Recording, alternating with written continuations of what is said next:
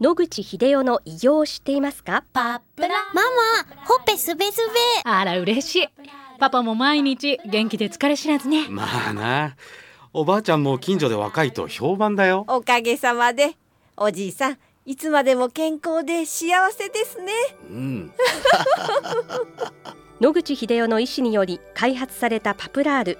老化や万病のもと活性酸素を分解してあなたの健康を守ります80年のロングセラー使い続けた人が知っている安心の品質と効果その悩みいつまで我慢しますか？お問い合わせは東洋厚生製薬所または武蔵野製薬へ白川先生おはようございますおはようございます。今週もお話をどうぞよろしくお願いいたしよろます、しくお願いいたします。白川先生今日はですね、はい。先生のあれば。生活ということでお尋ねしたいと思うんですが、はとてもお元気に入形するんですけれども、食生活で気をつけていらっしゃることございますでしょうか？はい。私、あの、家族が今中国におりますもんですから、いわゆる世の中でいう単身赴任になりますので、ほとんど全て外食ってことになります。気をつけないといけないかなって思うことが多々あるので、気をつけて食べてるつもりです。まず、あの、お米は嫌いじゃないので、糖尿病の体質もありませんし、カロリーを稼ぐ意味でも、あの、お米は重要だと思ってますので、私自身は糖質制限はしてません。我が家のあの食事は野菜が豊富できたもんですから、できるだけ野菜は取るということで、昼はですね、野菜をメインに置いてて、まあそれをお弁当のパッケージに詰めて、売っているっていう店がすぐ近くにございますので、昼はまずそれを食べるというふうにしてまして、夜はまあお付き合い等がありますので、まあ、皆さんとお話をすると。飲むのも嫌いじゃないですけど、あんまり強い方ではないので、まあ、無茶しないような飲み方をするっていうのが基本ですね。あとは何でも食べます。はい。2食でいらっしゃる。そうですね。あの、前は3食だったんですけど、患者さんにいろいろ言われて、いろんな、あの、食事の療法について本を読ませていただきました。で、一食かけると、その間腸が休まるのでいいんじゃないかっていうような書き方がしてあるのと、まあ前に申し上げたか知りませんけど、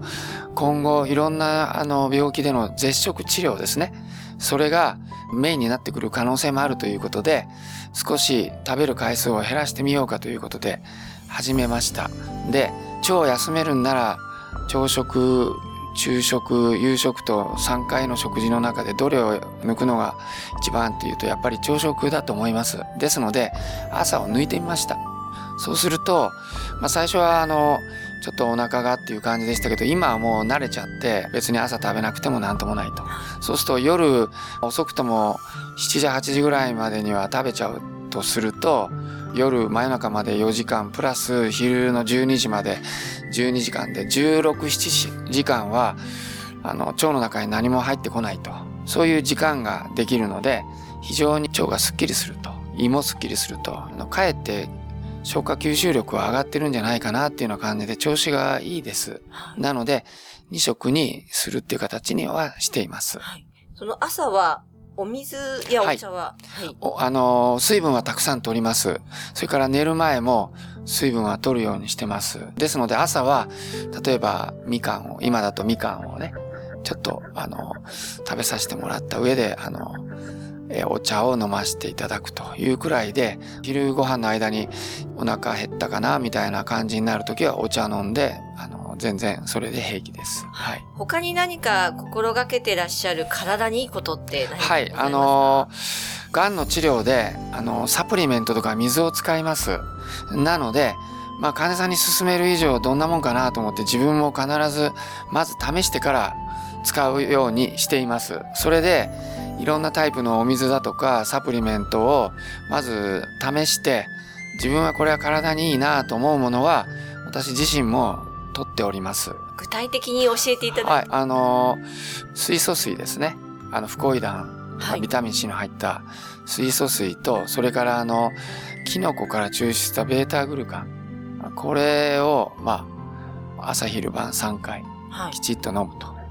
いうのを続けています。そうすると、おしっこでですね、抗酸化の状態を検査するキットがありまして、まあ、これを飲んでいるのと、さっき言ったあの、昼そこら辺の弁当を食うんじゃなくて野菜にするというふうに変えますと、おしっこの中の抗酸化物質がかなり減ってですね、発がんとかいろんな病気の原因を防いでるんじゃないかっていうふうに思っていますので、まあそういうのを心がけてあの飲むようにしています。睡眠時間はどうでしょうか？はい。通勤のが煩わしいので、あの、クリニックに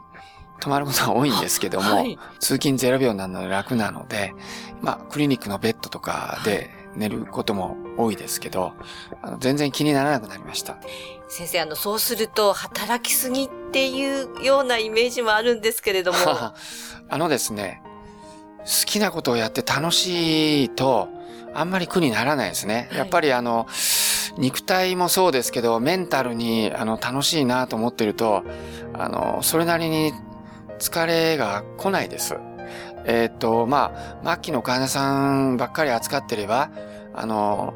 えっと、亡くなる方も多いし、あの、家族も、あの、悲しむことが多いので、あの、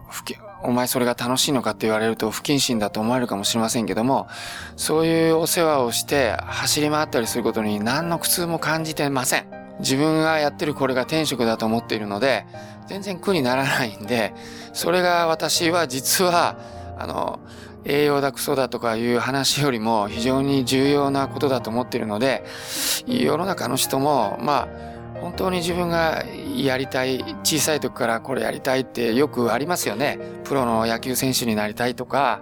えっ、と、ケーキを作って、あの、みんなに食べさせたいとか、そういう夢を実現する人たちいっぱいいまして、そういう中にあの、トップの地位に疲れる方たくさんいらっしゃいますけど、やっぱりそれってあの、自分がやりたいことをやってて楽しいので、まあもちろん、あの毎日、えー、いろいろありますよ。ありますけど、正直言いますけど、あの、健康を維持するのに、もちろん肉体の方も重要ですけど、ある程度、あの、動き回ってる限りにおいては、あの、自分のやりたいことがやれてるかどうかの方が大きいと思いますが。はい。ありがとうございます。先生の健康の秘訣は、やはり気からということで。そうですね。はい。ではまた来週お話をお願いいたします。はい、お話の相手は、FM 西東京の飯島千尋でした。諦めないで、末期がん。遺伝子治療、免疫細胞療法、温熱治療。抗がん剤に頼らない最先端のがん治療で生きる希望を。ご相談は、東京中央メディカルクリニックへ。電話03-6274-6530。03-6274-6530